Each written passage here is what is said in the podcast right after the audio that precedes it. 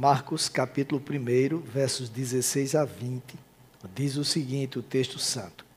Caminhando junto ao mar da, da Galileia, Jesus viu os irmãos Simão e André que lançavam a rede ao mar porque eram pescadores.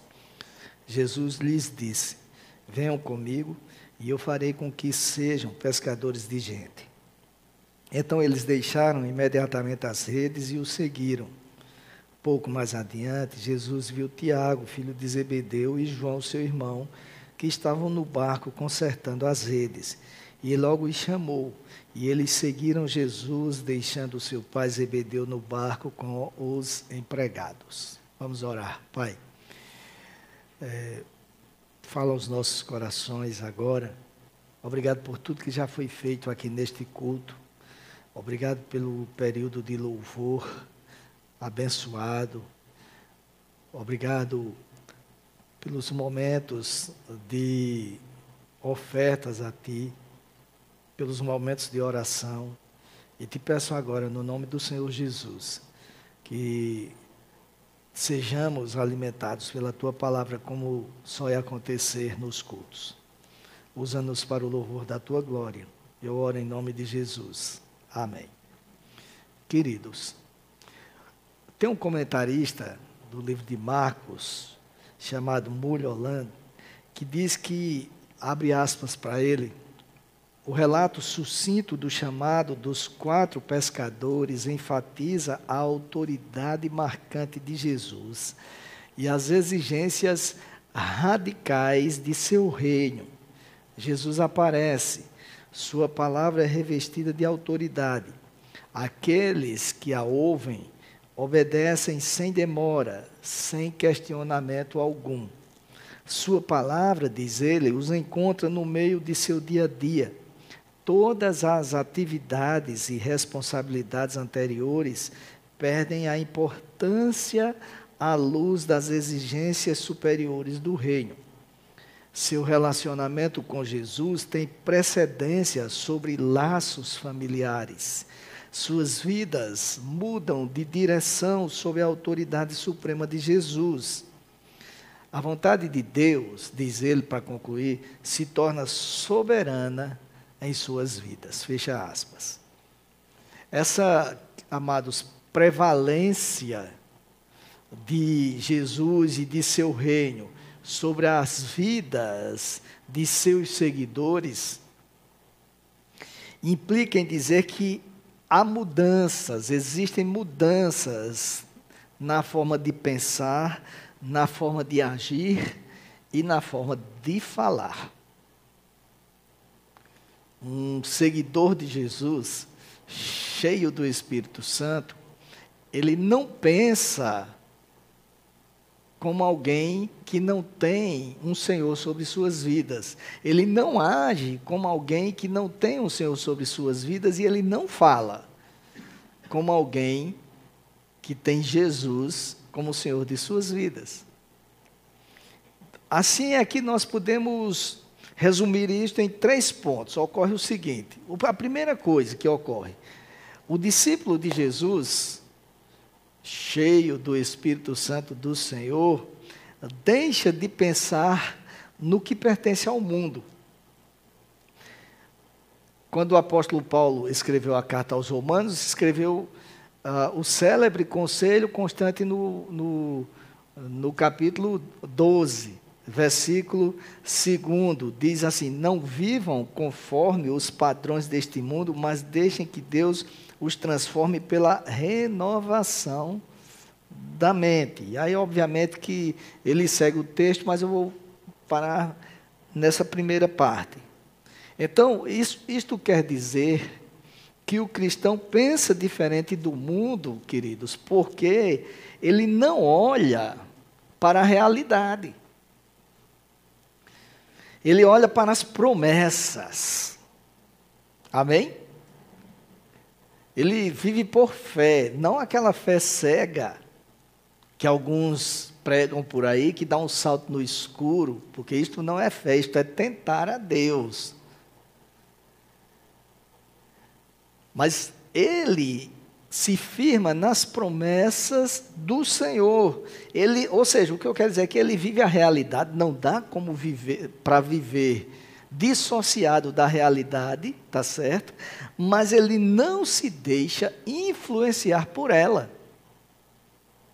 Porque ele mira no futuro. Ele mira naquilo que está é, predito pelo Senhor. Tem uma, tem uma coisa que me chama a atenção naquela, na, nas Olimpíadas, são aquelas corridas com obstáculos. É, os caras partem e tem uma bem longa que tem inclusive um obstáculo e depois do obstáculo tem um lago, tem uma, tipo um tanque, não é? é eles correm, eles às vezes batem nas barreiras, as barreiras caem, mas eles continuam, eles não param, porque eles estão olhando para a linha de chegada. E é interessante que quando chega naquele ponto onde há uma barreira e logo após há um, um, um tanque com água, que eles chamam de lago, se eles pularem as, a barreira, simplesmente eles caem lá, o que atrasa. O que é que eles fazem? Eles usam a barreira para impulsionar eles, para pular mais na frente ainda. Então, eles não estão olhando para, os obstáculos que surgem, eles não estão olhando para aquilo que os impede de continuar, eles estão olhando para a linha de chegada. E por isso eles seguem em frente. É mais ou menos isto que um cristão, uma pessoa cheia do Espírito Santo, um servo do Senhor, um discípulo do Senhor deve fazer. Ele vive a realidade, é claro, mas ele mira para o futuro. E isto faz toda a diferença na vida das pessoas. É, então, por esta razão, o cristão não entra em desespero. Não entra. Quando ele lida com a morte, por exemplo, ele não vê nela um fim, mas um meio de se chegar à vida eterna. A, a morte é o começo. No filme é, aquele com Tom Hanks, do contador de história, é, Forrest Gump. Quando ele está conversando, Forrest está conversando com a mãe dele, que está doente, ela diz exatamente isso: a morte não é um fim, mas o começo. Porque na vida do cristão isso é super evidente. Então não há desespero, não há é, medo. Eu já contei para vocês aqui que certa feita uma moça foi me vender um seguro no escritório e ela ficava falando assim para mim, olha, aí eu comecei a fazer perguntas para ela. Eu disse, e essa cláusula aqui? Ela disse, não, isso aqui é caso o senhor venha a faltar. Ah, ok. E essa ali? Não, caso o senhor falte. Ah, peraí, o que é que você quer dizer com faltar? Você está querendo falar em caso de eu morrer, não é? Não, é porque a gente procura evitar, mas não procure não, porque eu vou morrer mesmo. Agora eu não quero faltar agora, eu quero estar presente. Mas isso vai acontecer, não tem como. Não há por que ter medo de falar sobre isto. Não há desespero. Né? Quando o cristão olha para os desmandos, por exemplo, da nossa pátria, ele se incomoda, é verdade, não tem como não se incomodar. Ele se entristece e alguns até ficam revoltados, porque há coisas que revoltam né? Mas ele não se deixa abater, porque ele sabe que a sua pátria, como diz o apóstolo Paulo, que eu citei agora há pouco, desta feita escrevendo aos Filipenses, no capítulo 3, verso 20, ele diz o seguinte: A nossa pátria está nos céus, de onde também aguardamos o Salvador, o Senhor Jesus Cristo. Amém? Não é aqui, somos passageiros. É bom viver aqui? É, mas estamos de passagem, queridos, por aqui. E aí, por mais que nos incomodemos com as coisas que acontecem, nós sabemos que um dia estaremos vivendo numa pátria onde não vai haver nada disto, onde poderemos é, desfrutar de coisas maravilhosas não é? é? em tempos de crise, como o que nós estamos vivendo neste momento, o cristão não olha para a crise, ele olha para Cristo, para as promessas. Amém? O cristão não se foca na crise, mas se foca em Cristo. E é por isso que a gente segue em frente. E aí é por isso que a gente pode chegar na igreja e louvar ao Senhor, mesmo sabendo que amanhã tem uma série de dificuldades para enfrentar. E é por isso que nós nos renovamos. E, e daí a importância do culto ao Senhor, sempre. De nossas vidas viverem cultuando ao Senhor. Porque isto influencia positivamente na profissão, no casamento, na criação dos filhos, no lazer, influencia positivamente em tudo. Porque nós nos focamos naquilo que o Senhor prometeu para cada um de nós. E sabem, é como como consta lá no livro de Jó, nenhum dos planos de Deus pode ser frustrado. Nenhum. O que Deus promete, no tempo dele acontece. Então a gente não vive é, desesperado. A segunda coisa que a gente pode inferir é que um discípulo de Jesus, um, uma pessoa que é cheia do Espírito Santo, que, que tem o Espírito Santo habitando nela e se deixa ah, ah, viver de acordo com a vontade do Espírito, é que ela, justamente por viver de acordo com a vontade, não age de acordo com a vontade própria. Ela age de acordo com a vontade do seu Senhor. Na verdade, uma pessoa assim se sente escrava do Senhor.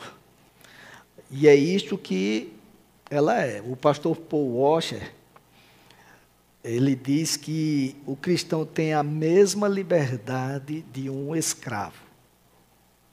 É a mesma coisa. Porque nós é, não somos como ovelhas que não têm pastor, tem um pastor. E aí nós seguimos a vontade dele, do pastor supremo, do Senhor Jesus Cristo. Às vezes eu fico vendo a pessoa, Senhor, me ajuda nisto aqui, está mais do que correto pedir que Deus nos ajude. Mas são coisas que muitas vezes dependem tão somente de nós seguirmos o que está na palavra do Senhor. Aí ele vai fazer a vontade dele. Aí não, a gente quer que o Senhor mude sem que nós mudemos. Quer que o Senhor mude a situação sem que nós mudemos nada. É a mesma coisa, guardadas as devidas proporções e fazendo uma comparação bem grosseira, do aluno que vai fazer uma prova e não estuda, e na hora fica orando, Senhor, é, me ajuda. Vai ajudar o quê se você não estudou? Não é? É, o Espírito Santo ajuda a lembrar, não, a, a, a, não vai ensinar na hora. Então, o cara não. Aí das duas, uma, ou tira zero ou cola, que é coisa de não cristão. Guardadas as devidas proporções, o que eu quero dizer é exatamente isto, queridos. No dia a dia, para que a vontade do Senhor prevaleça, nós temos que conhecer a vontade dele e colocá-la em prática. Aí sim podemos pedir a ajuda dele, do contrário, nem adianta porque vai estar malhando em ferro frio, como se diz por aí. Quando o evangelista afirma no texto que nós lemos no princípio que os homens que foram chamados por Jesus o seguiram, vocês leram comigo que eles deixaram tudo e o seguiram, né? Ele está mostrando que eles se dispuseram a se submeter à vontade e aos ensinamentos do Senhor. Eles deixaram os seus afazeres, né, como nós lemos, não, não, não os deixaram para receber algo em troca, mas para que o Senhor reinasse sobre as vidas deles. Porque uma das coisas que nós temos visto nos últimos dias é as pessoas vindo a Jesus para receberem algo em troca. E é por isso que você vê as igrejas midiáticas fazendo propaganda nesse sentido. Não é? frases de efeito que você vai para lá, você aceita Jesus e aí ele vai fazer aquilo que você tem o desejo de que seja feito. Isso não é bíblico, não é bíblico. É, é o, o, já citado Mulholland diz o seguinte, abre aspas, seguir a Jesus é a responsabilidade inadiável de todo aquele que se arrepende e crê no Evangelho. O seguir começa com o primeiro passo e continua pela vida toda. Uma vida de participação com Jesus em sua jornada no caminho. Segue ele. O seguidor não sabe de tudo que está envolvido neste processo. Ele entenderá somente à medida em que seguir. Não se trata de envolvimento num programa não é aderir a uma causa, movimento ou instituição. nem seguir uma lista de regras. É, na verdade, uma devoção pessoal a Jesus. Siga-me é a primeira e também a última palavra de Jesus a seus discípulos. Hum, quando ele chamou-os. Foi para que eles o seguissem. E é interessante isso, é, porque nós temos a tendência de querer ter segurança no que fazemos. A gente quer começar um projeto e a gente quer saber onde ele vai dar para ver se vale a pena ou não. E eu não estou dizendo que isso esteja errado. Mas na vida cristã, no serviço a Jesus, no submeter-se ao Senhor, nós não podemos agir desta forma. Nós temos que confiar nele e nós só vamos descobrir o que ele pode fazer se nós caminharmos juntos com ele no caminho que ele traçou. Não, não se trata de nós é, dizermos, Jesus, vamos, eu vou por aqui, o Senhor vai comigo, eu quero chegar ali, o Senhor vai me levar lá. Não é assim. Nós temos que depender dele, da vontade dele. Quando nós não agimos assim, a gente pode dizer que somos tudo, menos cristãos e cristãos cheios do Espírito, jamais. Por quê, queridos? O seguir a Jesus implica em depender totalmente dele. Eu, eu, estava conversando outro dia, acho que foi com a turma aqui, na, nas reuniões que a gente tem antes do, do culto.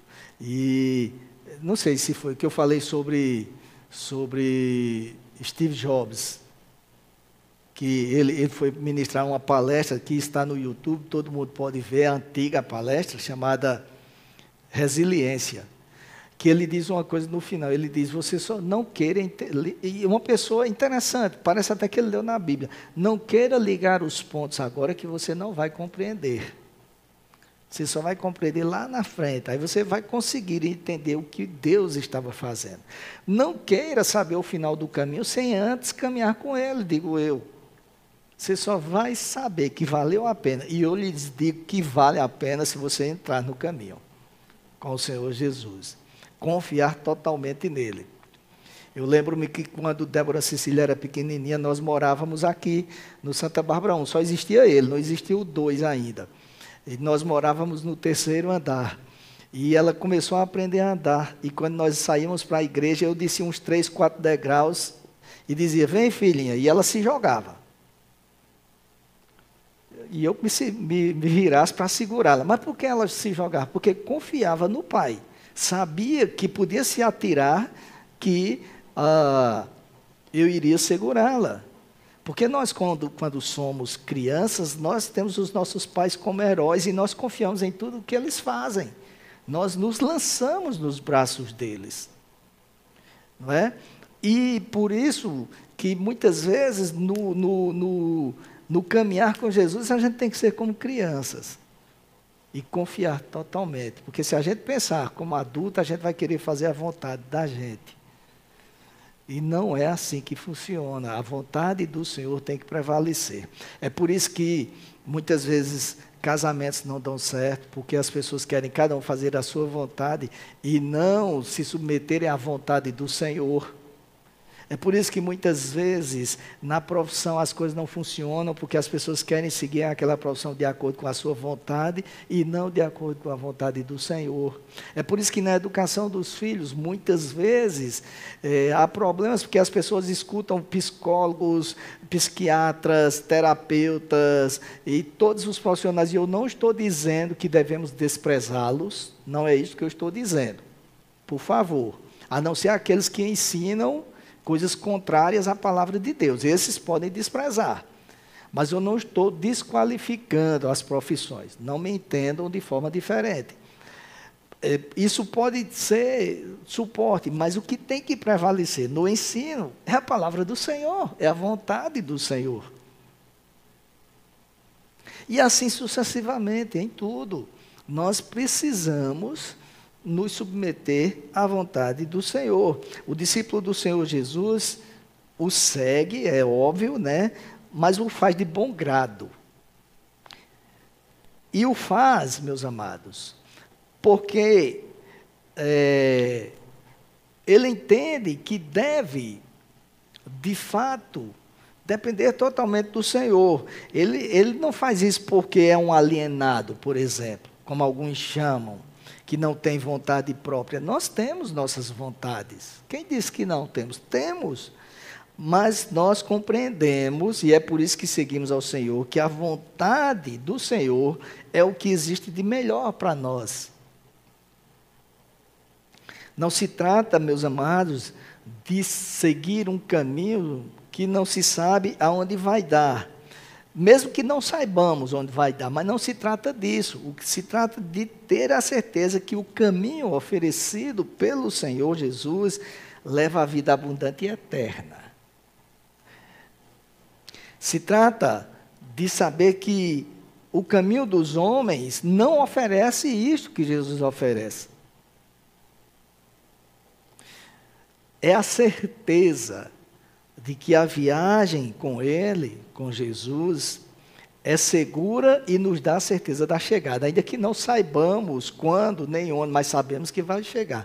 Alguém já disse que, que o Senhor não prometeu uma viagem sem sobressaltos, uma viagem sem dificuldades, uma viagem sem é, problemas, mas Ele prometeu a chegada com ele. Isto é certo. No lugar que ele traçou. Por isso que nós devemos confiar totalmente no Senhor. Temos a nossa vontade? Temos, mas submetemos ela à vontade do nosso Senhor. E aí colhemos os frutos positivos. Em terceiro lugar, e para encerrar, é aquilo que eu disse no princípio, além de se submeter à vontade, o discípulo do Senhor, o servo do Senhor, a pessoa cheia do Espírito Santo, fala conforme Jesus fala. E esta, meus amados, é uma das condições para que os pedidos que fazemos ao Senhor em oração sejam atendidos. Porque quando nós falamos a linguagem de Jesus, não pedimos de forma alguma aquilo que é contrário à vontade de Deus. Os nossos pedidos são conformados à vontade dele, de acordo com a vontade dele. É por isso que o Senhor Jesus afirma em João, no capítulo 15, verso 7, se permanecerem em mim e as minhas palavras permanecerem em vocês, pedirão o que quiserem e lhes será feito. É óbvio que eles pedirão o que quiserem, não está dizendo assim, peça aí, pode pedir, o que você imaginar aí. O que é que você quer que eu faça? Pode pedir que eu vou fazer. Não, ele está dizendo, atentem para o que ele diz, em primeiro lugar. Se as minhas palavras permanecerem em vocês. Porque aí a gente vai pedir de acordo com a palavra com a vontade do Senhor, não com a nossa. São duas as condições, se você observar aqui, que Jesus estabelece para a concessão dos pedidos que são feitos por cada um de nós.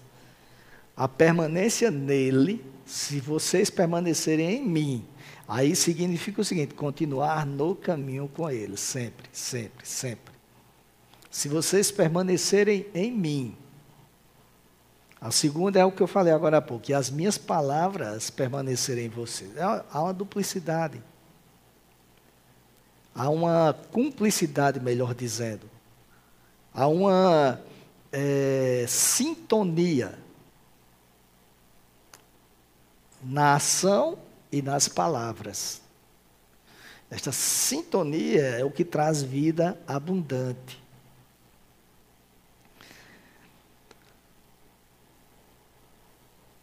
E isto é assim, queridos, porque é impossível falar o que Jesus falava, ou o que ele fala por meio da sua palavra, se não houver a permanência no caminho dele.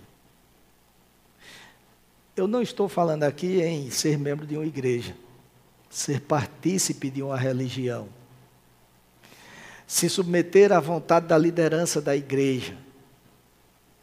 Isto acontece naturalmente quando a gente anda com o Senhor Jesus. É, uma vez eu estava conversando com meu sogro num momento de crise muito grande na, na igreja que nós fazíamos parte, antigamente. Houve um período, queridos, que foi terrível, terrível. A igreja esfriando, definhando, as pessoas saindo da igreja. Cultos no domingo com 10, ah, 15 pessoas, uma igreja grande. E a gente sofria demais, a gente chorou muito, eu e Débora sofremos como nunca. É, e conversando com ele, e ele sofrendo muito, e a gente começou a revisar os documentos da igreja. E aí ele tem, eu acho que ele tem até hoje isso anotado num, num caderno, a, a caneta mesmo assim, o regimento interno da igreja, o primeiro, quando começou. E é impressionante, queridos, como havia vigilância. Vigilância. Os oficiais iam até as portas dos cinemas para ver se tinha crente da igreja indo para o cinema. E não era para ver se estava assistindo filme pornográfico, não, era se estava vendo filme. Tinha cada aberração, eu digo, eu não acredito não, Zé da Silva, nisso. E, e a gente, foi bom porque a gente riu muito neste dia.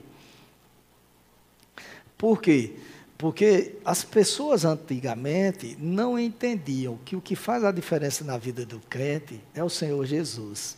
E aí, quando o Senhor Jesus reina, quando o Espírito Santo está presente na vida da pessoa, não precisa ninguém ficar vigiando ninguém.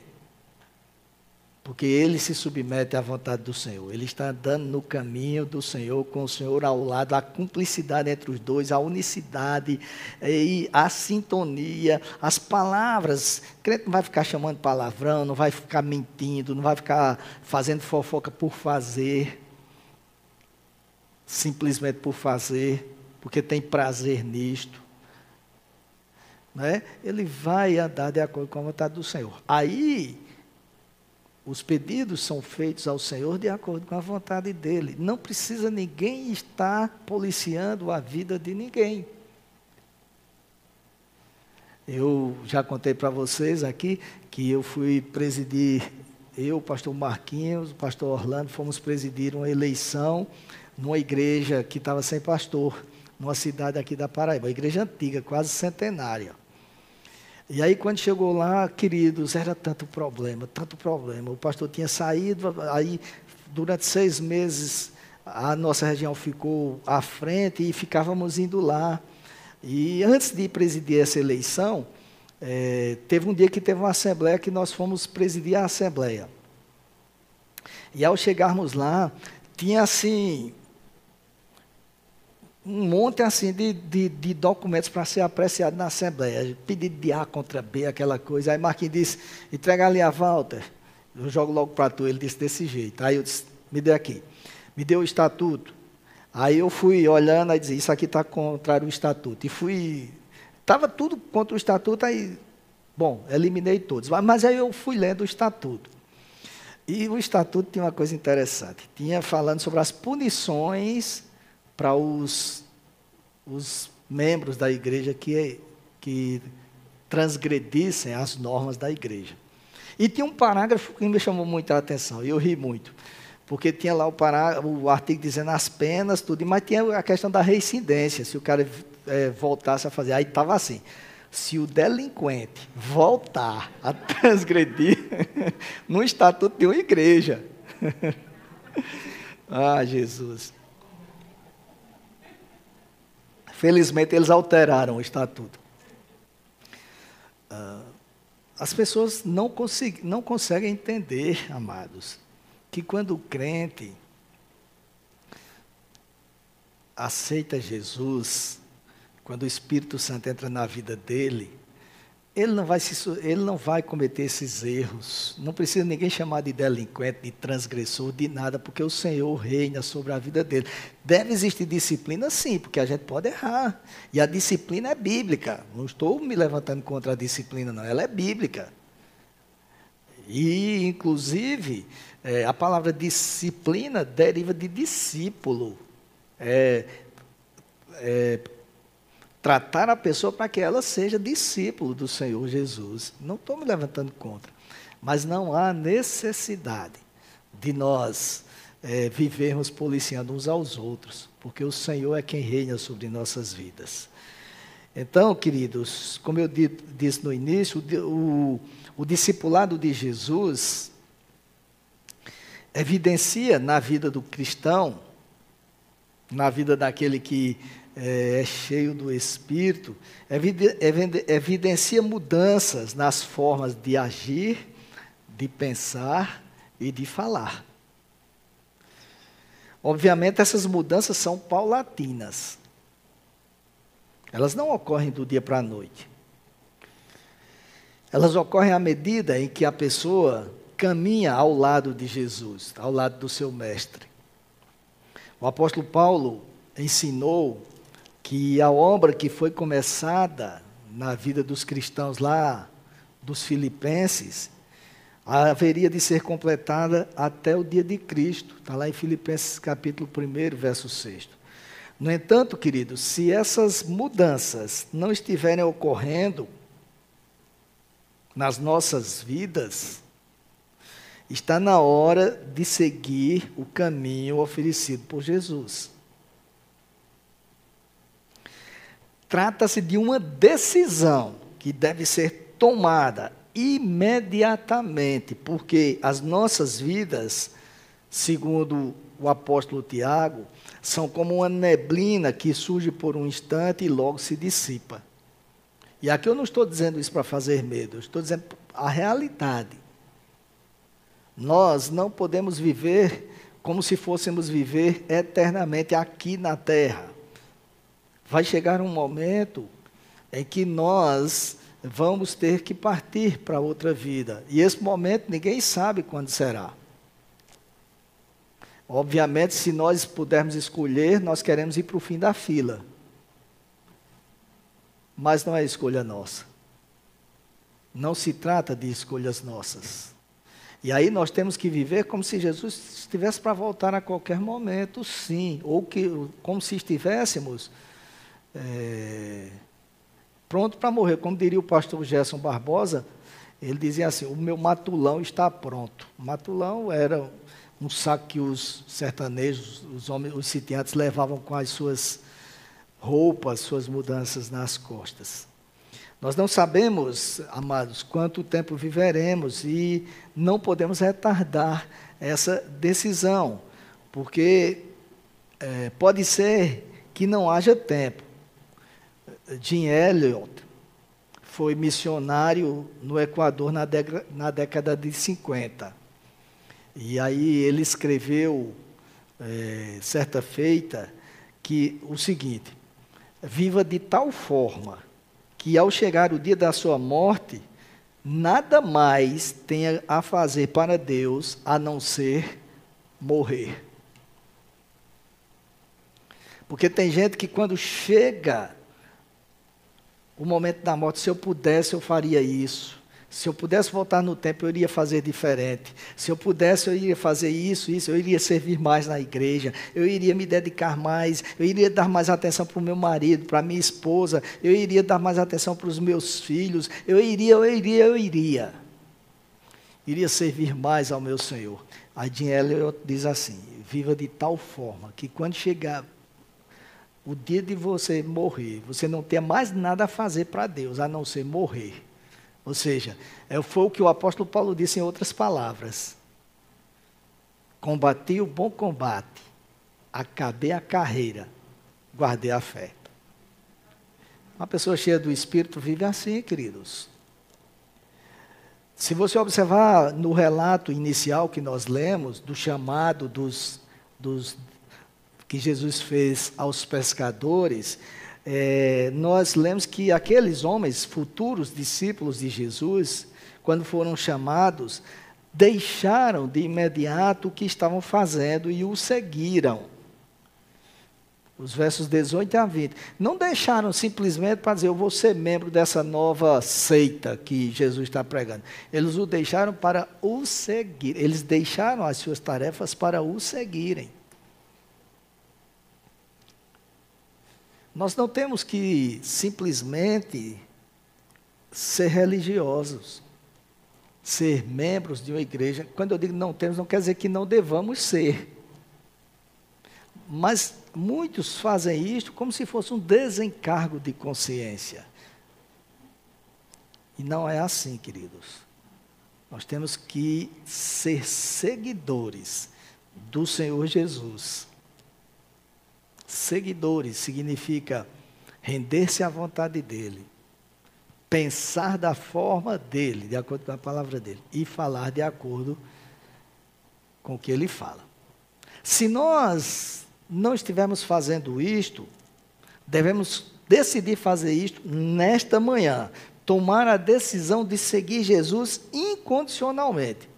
Não é fazendo exigências, dizendo: Ah, Senhor, se tu me deres isto, eu vou fazer isto. Não é assim. É simplesmente se render à vontade dele. Seguir ao lado dele, sabendo que o caminhar com ele é um caminhar seguro, com chegada garantida no ponto final. Amém? Que Deus nos abençoe e nos ajude a viver assim, porque a nossa vontade muitas vezes quer prevalecer. Né? Nós temos uma natureza muito corrompida. Sexta-feira eu fui até João Pessoa fazer uma audiência, enquanto não conversava, não conversava, estávamos conversando, e aí as três, as três é, mulheres que estavam comigo para participar da audiência começaram a perguntar, e tem um menino, como está? Uma tem um filho de um ano e cinco meses, outro tem um menino de cinco anos, outro tem um menino nessa faixa etária. Disse, mulher está mentindo. Mentindo, mentindo, para não ir para a escola. Como é que pode um negócio desse? Pode. Natureza pecaminosa. Ninguém ensina. É assim mesmo. Somos assim. Portanto, devemos nos render à vontade do Senhor e pedir muita ajuda dele para que não prevaleça essa natureza em nós, mas sim a vontade dele. Amém?